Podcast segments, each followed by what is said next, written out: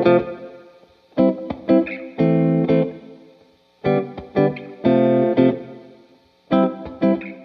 und herzlich willkommen zur 13. Folge von unserem Podcast Eine Handvoll Familie vom Vorarlberger Familienverband. Mein Name ist Isabella Nesler und ich freue mich wie immer sehr, dass ihr wieder dabei seid. Unsere heutige Folge widmen wir dem Thema oder widmen wir einem Thema, das Eltern, die es betrifft, doch häufig auch sehr belastet. Ähm, wir sprechen nämlich über wählerisches Essverhalten bzw. Picky Eating. Aber ich bin mir sicher, dass mein toller Gast heute äh, in den nächsten 20 bis 30 Minuten ganz viele Eltern auch beruhigen kann und ich darf euch jetzt an der Stelle die liebe Stefanie Lau vorstellen. Hallo Stefanie, schön, dass du da bist. Hallo Isabella, schön, dass ich da sein darf, um mit euch über das Thema reden. Ja, ähm, ich bin zum Thema Kinder und Essen ursprünglich über Beikost gekommen, habe angefangen mit babyfreundliche Beikost, babygeleitete Beikost mit oder ohne Brei. Da habe ich 2019 die Ausbildung gemacht dann weitergegangen mit Essen mit Kleinkindern und letztes Jahr habe ich dann zwei Ausbildungen gemacht, einmal Grundlagen Fütterstörung, Essstörung bei Säuglingen und Kleinkindern und dann aber die Fachkraft für wählerisches Essverhalten bei Kindern. Ja, gekommen bin ich ursprünglich zu dem Thema natürlich über meine eigenen zwei Kinder, die sind inzwischen sechs und drei und über die bin ich eigentlich zu dem Thema Beikost gekommen und dann halt immer weiter. Ja. ich glaube, man hört schon, dass du dich echt gut mit dem Thema auskennst und dass du uns heute sicher einiges äh, mitgehen kannst. Und darum starten wir direkt in die Folge mit den, mit den Fragen. Und zwar die erste Frage: ähm, Ja, viele Eltern machen sich Sorgen, wenn sie merken, da ist wählerisches, wählerisches Essverhalten bei dem eigenen Kind und machen sich wieder die Sorgen, ob da denn ein gesundheitliches Problem dahinter steckt. Ist das so oder woran kann denn das liegen, beziehungsweise wie oder warum entsteht denn so ein Verhalten bei Kindern? Na, also ein gesundheitliches Problem liegt kaum einmal zugrunde. Das ist einfach ein ganz normaler Teil von der Essensentwicklung von Kindern. Ähm, zwischen zwei und neun Jahren ist es sehr, sehr häufig verbreitet. Am meisten ist es bei so vier bis fünfjährigen. Und es gibt so Schätzungen, dass mindestens die Hälfte oder sogar drei Viertel von allen zwei bis sechsjährigen wählerische Esser sind. In, die einen in einer stärkeren Ausprägung, die anderen weniger stark, aber in irgendeinem Ausmaß trifft es eigentlich fast alle. Wichtig ist einfach wirklich, dass sie dabei völlig gesund sind. Das heißt also, weder liegt dem, dass sie wählerisch essen, ein gesundheitliches Problem zugrunde, noch würden sie krank oder kriegen Mangelerscheinungen aufgrund dessen, dass sie wählerisch essen. Ähm, der, Grund, der Hauptgrund, warum es zu diesem wählerischen Essen kommt, ist einfach diese physiologisch normale, entwicklungsbedingte Neophobie, das heißt Angst vor Neuem. Das fängt in der Regel so ungefähr um den zweiten Geburtstag um an. Ähm, wenn einfach die Kinder selbstständiger wären, wenn sie sich immer mehr von ihren Bezugspersonen entfernen, alleinig auf Weltentdeckung gehen und endet oder wird zumindest besser im Laufe der Volksschulzeit. Meistens so mit 9, 10 wird es dann deutlich besser. Ähm, das ist einfach eine wichtige Überlebensstrategie, weil wenn jetzt so ein Kleinkind in dem Bereich, wo es einfach nur mal dauernd bei den Bezugspersonen ist, wo es auch mal alleinig unterwegs ist in der Welt, wenn ein Kleinkind da gerade früher einfach alles gegessen hätte, alles in den Mund gesteckt hätte, das hätte nicht lange überlebt gerade wenn wir über pflanzliche Sachen reden, wenn das alles Pflanzliche ist, was es so im Garten oder sonst im unterwegs findet, das kann gefährlich werden. Und darum hat die Natur da einfach diesen Schutzmechanismus eingerichtet, dass sie nichts essen, was sie nicht kennen, nichts Neues probieren, um sie am Leben zu halten. ähm, man kann nur, wenn man so einen den Blickwinkel auf dieses wäschlerische Essverhalten ändert auch schon viel erreichen, wenn man das nämlich einfach erklärt als eine Kompetenz erachtet, die das Kind erwirbt. Ähm, wenn jetzt ein Kind in der Lage ist, rein per Blickdiagnose, nur weil es etwas sieht, gleich zum sagen, das mag ich, das mag ich nicht, ist das einfach etwas, was das Kind erlernt, erworben hat, auf dem Weg zur Selbstständigkeit, zur Autonomie. Weil irgendwann muss es in der Lage sein, selber zu erkennen und entscheiden, ob etwas essbar ist oder nicht. Also man kann das ruhig als etwas Positives sehen, auch wenn ich natürlich aus Erfahrung weiß, dass es so am innerlich brodeln lässt, wenn das Kind schon rein, bloß weil man es auf dem Tisch steht, sagt, weil das mag ich nicht. also, Anstrengend. aber man kann ein bisschen versuchen, da den eigenen Blickwinkel drauf zu ändern und das als eine Fähigkeit auch mhm. sehen. Ähm, nebst dieser Neophobie, etwas, was sehr häufig ist, ist schon das Thema Supertaster. Es ist einfach ungefähr ein Viertel von der Menschen und somit auch ein Viertel von der Kinder sind sogenannte Supertaster oder auch Vielschmecker. Die haben einfach mehr Geschmacksknospen, mehr Bitterrezeptoren auf der Zunge als die sogenannten Normalschmecker oder Wenigschmecker. Und für die schmeckt einfach sehr schnell etwas bitter. Wo, wo jetzt ein, ein Normalschmecker oder ein Wenigschmecker gar nicht erst merken dass das bitter ist. Und das trifft natürlich gerade noch sehr viel auf, auf die meisten Gemüsesorten zu, oder? Ähm, und dann Kinder haben ja sowieso schon mehr Geschmacksknospen und Bitterrezeptoren als Erwachsene. Und wenn das dann halt zusammenkommt, ein super Tester bei einem Kind, dann ist der sehr schnell einfach etwas zu bitter oder geschmacklich zu intensiv. Ja, mhm. und das macht dann auch viel aus. Was noch ein wichtiger Punkt ist, warum sie ähm, oft zu wählerischen Essern werden, ist natürlich auch die jeweilige Persönlichkeit vom Kind. Ähm, ein Kind, das generell sehr vorsichtig, ängstlich und sensibel ist, ist meistens häufiger und in einem stärkeren Ausmaß von Picky Eating betroffen, weil sie einfach beim Essen weniger mutig, weniger experimentierfreudig, weniger offen sind, als wie jetzt ein Kind, das so sonst sehr extro extrovertiert und offen ist. Also, und auch diese empfindsamen, sensiblen Kinder sind einfach oft viel sensibler noch be bezüglich Gerüche, Geschmäcker, auch Empfindungen, wie sich etwas im Mund anfühlt, wie etwas klingt, wenn man drauf bist, ob es ganz laut kracht oder so. Also da sind einfach Kinder, die von der Persönlichkeit her sensibler sind, meistens auch stärker von Picky Eating betroffen. Dann kann natürlich ein Verstärker kann sie, wenn sie negative Esserfahrungen gemacht haben in der Vergangenheit. Das können Sachen sein, dass sie Erfahrungen mit Gewalt und Druck beim Essen gemacht haben, dass man sie, dass man sie halt zum Essen gezwungen hat oder beim Füttern Zwangserfahrungen gemacht haben. Können aber auch einfach so Sachen sein, wie dass sie mal krank sind, Schluckweh haben und dann das erste und Schluckweh da hat. Das braucht bei Kindern oft auch sehr lang, bis sie diese Schmerzerfahrungen wieder, wieder aufgearbeitet haben. Oder wenn sie sich einmal verbrennt haben. Wenn sie sich mal verbrennt haben, Zunge verbrennt haben, kann es gut sein, dass Kinder einmal lange Zeit nichts essen wenn was heiß sein könnte, was gekocht worden ist. Ähm, Verstopfung ist auch ein häufiger Grund für wählerisches Essen, weil die Kinder, die sind ja nicht blöd, die wissen, dass alles, was sie essen, auch wieder raus muss. Und wenn jetzt ein Kind unter Verstopfung leidet, versucht es, möglichst viel Kalorien mit möglichst wenig Nahrung aufzunehmen, oder? Und das sind dann so Kinder, die dann am besten nichts anderes als Nutella-Krebs und ähnliches erst verwenden, weil sie dadurch ihren Hunger stillen und aber wenig Nahrung aufnehmen müssen. Das heißt, bei Kindern, wo sehr wählerisch essen und die eine Verstopfungsproblematik haben, Dort hilft das schon viel, wenn man natürlich die Verstopfung einmal leitliniengerecht behandelt. Aber das kann natürlich dauern, oder? Bis die Verstopfung aufgehoben ist und bis dann sich das Essverhalten bessert. Aber in der Regel, wenn die Verstopfung gelöst ist, dauerhaft gelöst ist durch eine Therapie, dann bessert sich auch das Essverhalten wieder bei diesen Kindern. Dann ist es ganz typisch, ich habe es vorhin schon angedeutet, mit gekochten Sachen. Wenn Kinder nichts kocht, erstens zum einen kann natürlich so eine Verbrennungserfahrung zugrunde liegen, aber wenn ich Lebensmittel koche, verändern die sich. Die verändern sich in der Konsistenz, die verändern sich im Geschmack, die äh, mal mehr, mal weniger, weil es einfach davon abhängt, wie man sie kocht, wie lange man sie kocht, dünstet man sie, grillt man sie. Und das bringt einfach eine Unvorhersehbarkeit mit für Kinder. Sie wissen bei kochtem Essen oft nicht, auf was sie sich einlassen. Und gerade Kinder, die ein bisschen sensibel sind, sind dann oft die, wo einfach gekochtes Essen verweigern. Wo roh fast alles geht. Die täten roh jegliches Gemüse und alles essen, aber kocht essen sie es nicht, weil das einfach eine Unsicherheit, eine Unvorhersehbarkeit für die Kinder mitbringt.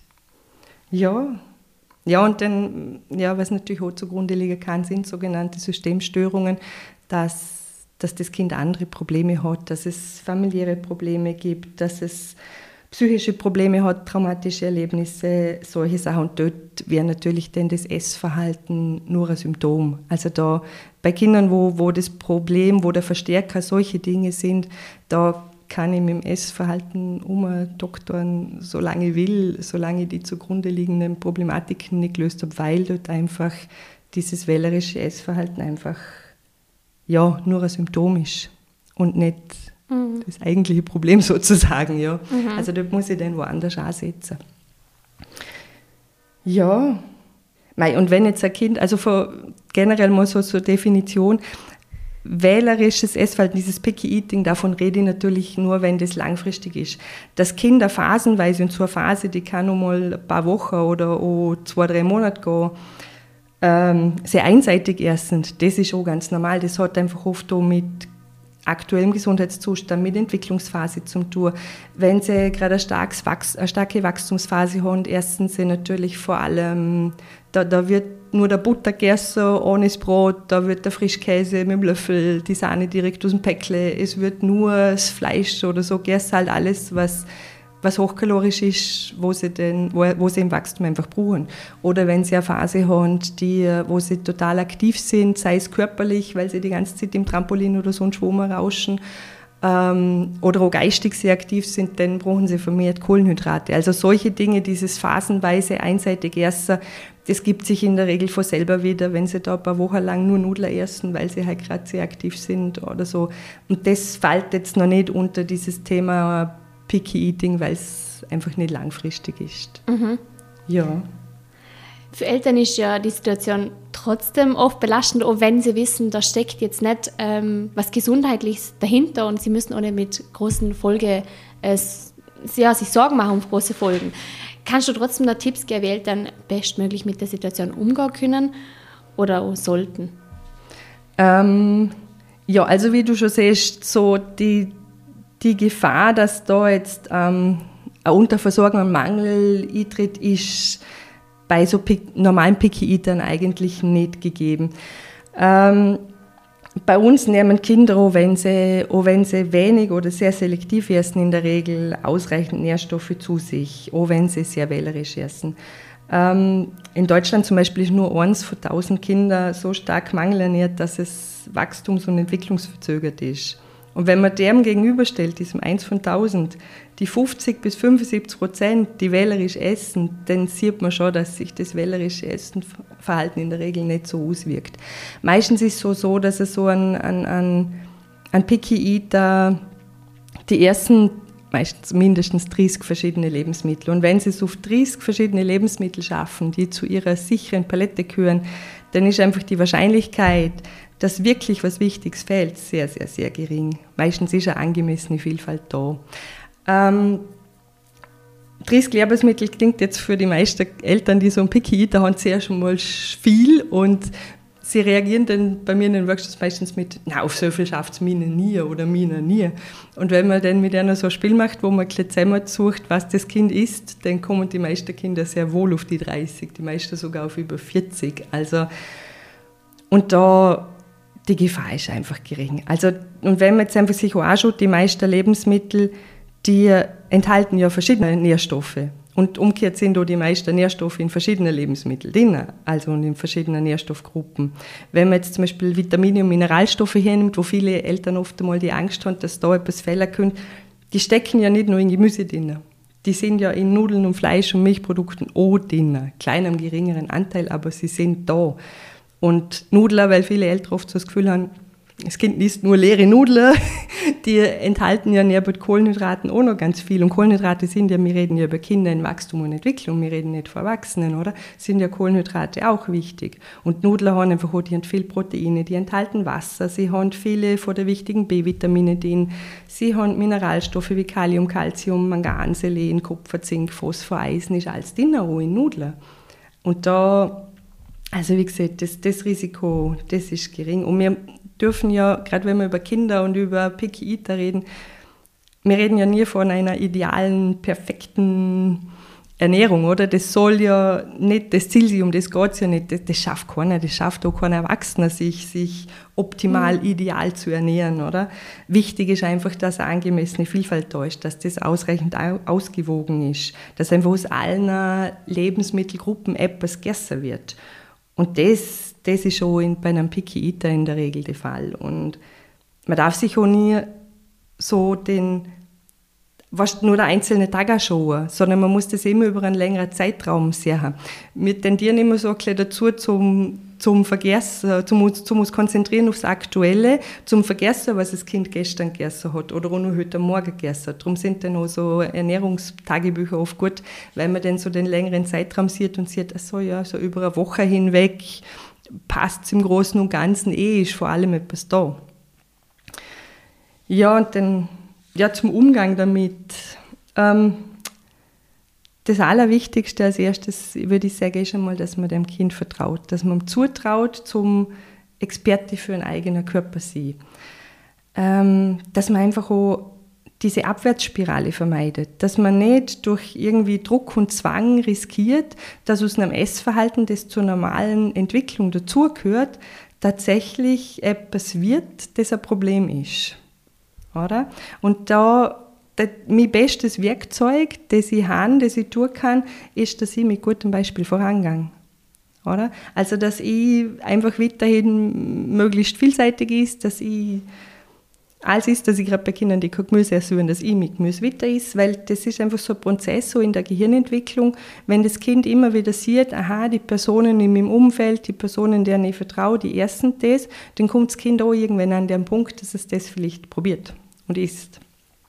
Also darum soll das Zeug schon wieder ähm, Teil der, Familienmahlzeiten sein, auch wenn es das Kind nicht isst. Also dass ich weiterhin einfach ohne Druck alles anbiete, dass das Angebot da ist. Auch neue Sachen, auch, auch wenn ich jetzt davon ausgehe, das Kind isst das sowieso nicht, weil auch wenn, wenn ich davon ausgehe, das Kind isst es nicht, wenn ich immer nur das anbiete, was das Kind auch isst, dann, dann nehme ich jegliche Möglichkeit, dass da eine Veränderung, eine Entwicklung stattfindet, oder? Denn wenn ich, wenn ich etwas nie anbiete, dann kann ich 100% sicher sein, dass es das Kind auch nie essen wird, weil dann ist es nicht da. Mhm. Und da gibt es einfach diesen sogenannten Mere Exposure Effekt, also dass je häufiger ein Kind einem Nahrungsmittel begegnet, desto wahrscheinlicher ist es so, dass es das irgendwann einmal probiert. Weil es halt auch von der Evolution her so ist, dass Dinge, die da sind, die immer da sind, die so zum Speiseplan in der Region, in der Kultur gehören, da ist es ja sinnvoll, wenn man das, wenn man das isst, wenn man das mag. Und darum einfach immer wieder ohne, ohne Druck anbieten. Also wichtig da vielleicht zu bedenken, dass Kontakt, das heißt nicht, dass das Kind das in den Mund nehmen muss. Oder? Der, als Kontakt zählt auch, wenn das Kind das sieht, wenn es den umstochert, wenn es es anschaut, wenn es dran riecht. Das zählt alles auch als Kontakt zu dem Lebensmittel. Es muss es nicht zwingend in, den Mund nehmen. Denn was so ganz vielen Familien gut hilft, ist, wenn sie einfach zuerst einmal so den Fokus vom Essverhalten nehmen. Wenn sie das nur mal so in den Mittelpunkt drucken, ähm, ob und was und wie viel das Kind dann jetzt gerade isst, sondern wirklich mehr, drauf, mehr in den Mittelpunkt stellen, dass man jetzt einfach gemeinsam am Tisch hockt, so dieses Beisammensein bei der Mahlzeit, dass man zusammenhockt, redet und so weiter und nicht sich so darauf fokussiert, was das Kind jetzt isst oder nicht. Weil das ist, je mehr so ein Kind ein schwieriges Essverhalten zeigt, desto mehr ist man darauf fixiert, dieses Kind dauernd zu beobachten, isst jetzt, wie viel hat es jetzt davon gegessen, hat es das probiert und so. Und wenn man von dem wegkommt, dann entspannt und entschleunigt das auch schon sehr viel. Auch fürs Kind und auch für die Eltern. Alternativen anbieten ist auch was ganz Wichtiges, weil wenn das Kind weiß, es gibt etwas für mich, das ich essen kann, ich muss nicht hungern, dann nimmt es ganz viel Druck und innerlichen Stress aus dem Kind raus und es kann sich einfach auch eher öffnen, zum doch einmal etwas probieren. Also wenn ich weiß, es gibt etwas, das das Kind nicht mag oder das es nicht kennt, dann tue ich einfach von vornherein etwas mit auf den Tisch stellen, wo das Kind mag. Das muss nichts aufwendig sein, ich muss jetzt da nicht anfangen, drei verschiedene Mahlzeiten kochen, oder? Das kann einfach irgendwas aus der Palette raus, wo das Kind isst, sein, ob das ein Rohkost ist, also so Paprika, Gurke oder so, oder ob es ein Brötle ist oder ein paar Nudeln, einfach irgendetwas. Damit das Kind einfach diese Sicherheit hat, es gibt was für mich und dann ist es so eher offen und bereit, zum etwas zum was probieren, weil der Druck weg ist, der innere. Ablehnung akzeptieren hilft auch viel, weil wenn ich, wenn ich immer mit dem Kind diskutiere, jetzt probier doch einmal dies und jenes, das ist gesund, das ist wichtig und so weiter, dann das macht nur einen Stress. Das macht einen Stress bei uns als Eltern Und das macht dann Stress beim Kind. Und schlimmstenfalls riskiere ich nur, dass das Kind das Lebensmittel noch länger ablehnt. Oder? Also das, da komme ich nicht weiter, wenn ich da immer Diskussionen führe. Besonders wichtig ist da einfach auch wirklich, dass ich auf jegliche Form von Zwang und Druck nach Möglichkeit verzichte. Da fallen drunter Bestechungen, wie du kriegst dieses und jenes, ein Pickerle, ein Geld, irgendwas Süßes oder so, wenn du das jetzt probierst oder isst. Drohungen natürlich, Schuldgefühle, ich rede so nach dem Motto, jetzt habe ich das extra für dich gekauft oder jetzt bin ich extra zwei Stunden in der Küche gestanden und du isst es nicht. Das, das führt nur dazu, dass sich das Kind noch mehr verschließt dem Ersten gegenüber. Auf den Probierlöffel oder den Probierhappen verzichten wäre auch was ganz Wichtiges. Der ist einfach nachgewiesen ein Hochrisikofaktor dafür, dass sich wählerisches Essverhalten entwickelt oder verschlimmert. Es kann bei manchen sehr sensibler Kinder sogar dazu führen, dass sie eine Fütterstörung entwickeln oder generell Essen verweigern, wenn sie immer als probieren müssen. Drum Natürlich motivieren wir die Kinder zum Probieren, das tun wir selbstverständlich auf eine freundliche Art und Weise, aber darauf bestehen, dass sie diesen Probierhappen, diesen Probierlöffel erst wenn das sollte man nicht tun. Ja, und, und natürlich jegliche Form von körperlicher Gewalt, ob ich das Kind jetzt heb oder äh, was ihnen stopp fest, festbinder. Es gibt da alles Mögliche. Ein Kind hungern lassen, damit es dann bei der Mahlzeit hungert, aufs Zimmer schicken oder so. Das ist natürlich, da riskiere ich nur, dass ich eine lebenslange Essstörung bei dem Kind noch habe. Mhm. Also das, ja. Abgesehen davon, dass so körperliche Gewalt sowieso. äh, Du ein No-Go ist, ja. Genau. Du hast jetzt gerade vorhin eh schon das kurz angesprochen, und zwar das ähm, von wegen, du isst jetzt das und als Belohnung gibt es das. Also mhm. ähm, oft machen das ja schon viele Eltern, dieses Süßigkeiten-Thema ist sehr präsent. Also, aber du probierst jetzt den, Schok äh, den Brokkoli, du isst den Brokkoli und dafür gibt es dann auch eine Schokolade oder Gummibärle oder was auch immer. Wie siehst du das? Ähm, ist das, führt das zum Erfolg oder eher nicht? Nein, das führt in, in zweierlei Richtungen nicht zum Erfolg, weil zum einen wird denn das, wovon ich gern hätte, dass das Kind das isst, nehmen wir jetzt als Beispiel der Brokkoli, oder? Das wird noch mehr abgelehnt, weil sich das Kind natürlich denkt, das muss ja schlecht sein, wenn ich bestochen wird, um das probieren, oder? Also das wird noch noch uninteressanter, das will es noch weniger. Und zum anderen habe ich dann die Süßigkeiten, die Schoki, was auch immer, wieder in eine Position gehoben, wo das was Besonderes ist, was Tolles ist. Und dann wird die Obsession mit Süßigkeiten, die Kinder teilweise haben oder die gerade wählerische Essen oft haben, verstärkt. Also das, das funktioniert gleich in, in zweierlei Richtung, geht das, diese Taktik schief, wenn ich sage, du kriegst was Süßes, wenn du das probierst. Mhm. Genauso im, im Bereich Nachtisch, oder? Wenn ich wenn ich sage, es gibt äh, was Süßes erst nachher, nach der Hauptmahlzeit, das ist halt etwas, was man sich durchdenken sollte. Zum einen fördere ich damit wählerisches Essverhalten, weil das Kind dann bewusst bei der Hauptmahlzeit weniger isst, zum Platz lassen für den Nachtisch. Und zum anderen ist dann immer so wieder so die, die Süßigkeit in diesen, es ist was Besonderes, Himmel gehoben, wo sie nicht auch nicht hören, oder?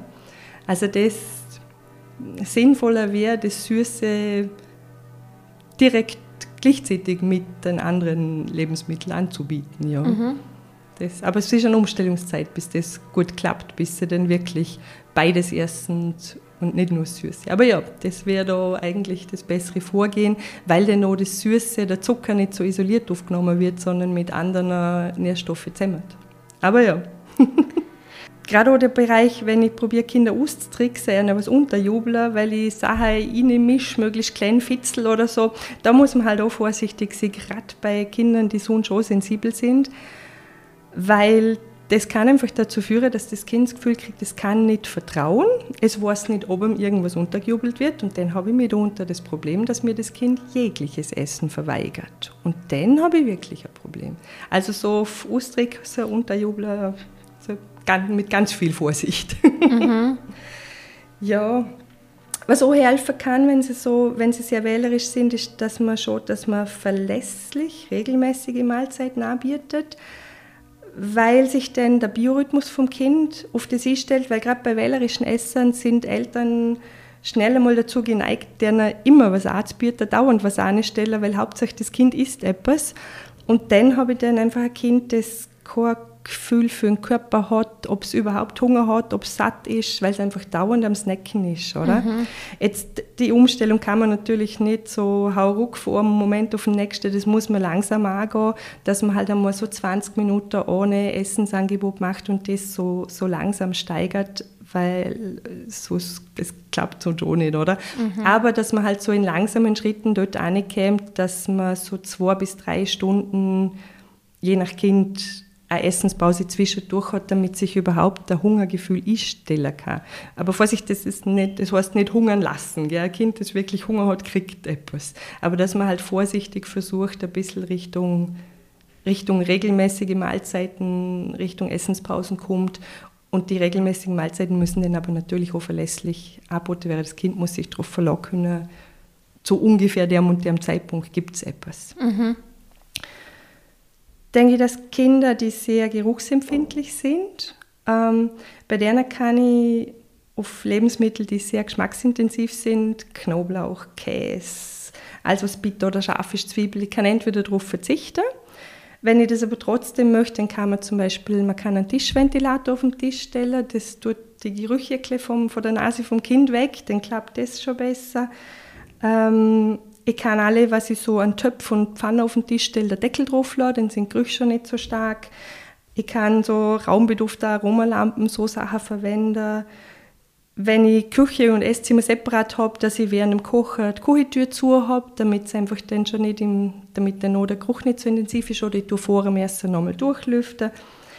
Oder das Essen abkühlen lassen, weil wenn Essen kalt ist, riecht es weniger intensiv, als wenn es heiß ist das kann ich helfen, wenn ich jetzt ein Kind habe, das sehr geruchsempfindlich ist mhm. und darum nicht isst, weil es einfach als ein intensiv ist. Ja, und wenn ich jetzt das Gefühl habe, die, die Situation ist extrem belastend für die Familie, dann spricht auch nie was dagegen, auch wenn ich kein gesundheitliches Problem habe, dass ich mir Hilfe hole. Da gibt es ja bei uns, zum Beispiel beim AKS, gibt es ganz, ganz viele tolle Angebote, wo man sich da unterstützen lassen kann. Oder bei Kindern unter vier Jahren kann ich mir an die Elternberatung stellen von der Connexia Wender. Also da, auch wenn das Kind nichts in Richtung gesundheitliche Probleme hat, aber es mich als Mama, mich als Papa oder die Familie stark belastet, dann hole ich mir Hilfe von außen. Mhm. Ja. Du hast ganz am Anfang gesagt, es ist sehr selten, dass es ähm, negative, negative Auswirkungen auf Gesundheit hat. Aber es ist durchaus doch unmöglich. Wenn jetzt das der Fall wäre, also dass sich das wählerische Essverhalten auf die Gesundheit bzw. Gewicht eventuell mhm. negativ auswirkt, wenn äh, ist wirklich der Punkt und wie sollte man denn darauf reagieren?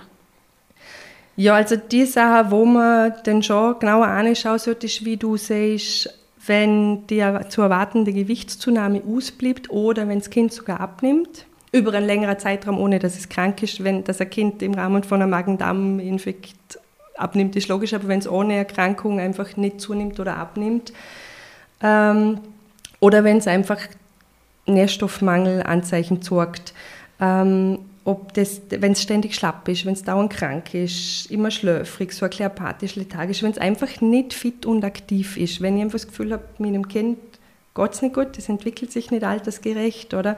Dann muss man da genauer reinschauen. Ähm, die erste Anlaufstelle ist da immer der Kinderarzt, weil der beurteilt die Gewichtsentwicklung, der kennt die Krankengeschichte, der kennt die Familiengeschichte. Ähm, der schaut sich das an, ob die, die Gewichtsentwicklung wirklich bedenklich ist oder ob das schon noch im Rahmen ist.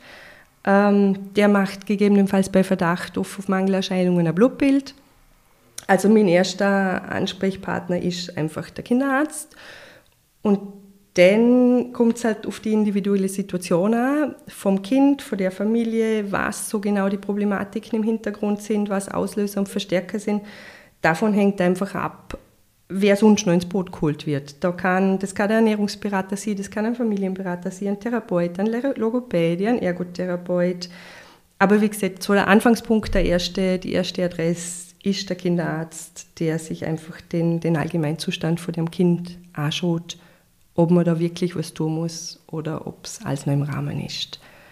Ähm, genauer anschauen müsste man auch, wenn ein Kind, wenn es noch nie eine Zeit gegeben hat, in der das Essverhalten unproblematisch war, also auch schon mit unter zwei, weil dieses normale Picky Eating fängt einfach in der Regel erst ungefähr mit zwei an. Also wenn da einfach schon von wirklich Beikostbeginn an, eventuell sogar Stillbeginn an, ähm, das Essverhalten nie unproblematisch war, dann sollte man schon genauer reinschauen, weil es mitunter kein normales Picky Eating mehr ist, sondern schon in Richtung ARFID oder sowas geht.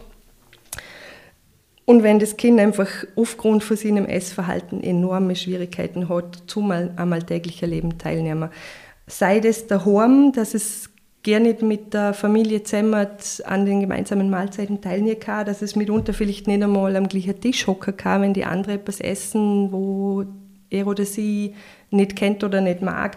Wenn, wenn es sich so komplett verweigert, dass es auf jegliches ein Versuch, dass das Kind was ist, mit einer völligen Verzweiflung oder Wut oder, oder Zusammenbrüchen reagiert. Oder außerhalb vom Haus, wenn es nirgends mit kann, wenn es auf keinen Kindergeburtstag kann, wenn es an keinem Ausflug teilnehmen kann. Also wenn dieses Essverhalten vom Kind sich so massiv darauf auswirkt, wie es dem Kind im Alltag geht, dann muss man auch was tun. Selbst wenn keine Gewichtsabnahme oder ein Mangel da ist.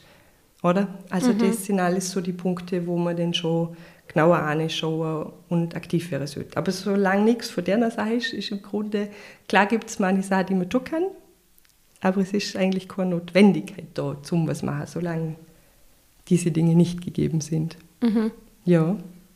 Also solange die Punkte, wo du jetzt alle genannt hast, nicht sind, kann man die Tipps, wo du vorhin genannt hast, gut beachten und dann kann man wahrscheinlich schon ganz viel Stress und Druck aus dem genau. Ganzen Und wenn der Stress und Druck vielleicht auch mal weg ist, dann ist die Wahrscheinlichkeit, dass es vielleicht besser wird, gegeben. Die ist dann sehr hoch, ja, wenn ja. Stress und Druck rausgenommen wird. Ja. Vielleicht nochmal so zur Wiederholung, du hast glaube ich eh gesagt, ähm, es beginnt meistens, soll es erst mit zwei Jahren beginnen oder mhm. kann aber später wahrscheinlich und was ist so ein mhm. normales Alter, wo du siehst, ist denn eigentlich besser oder soll es denn, denn besser werden? Oder mhm. ist es, sagt man, das geht eigentlich, kann bis zur Pubertät oder noch länger gehen? Bis zur Pubertät geht es in der Regel nicht.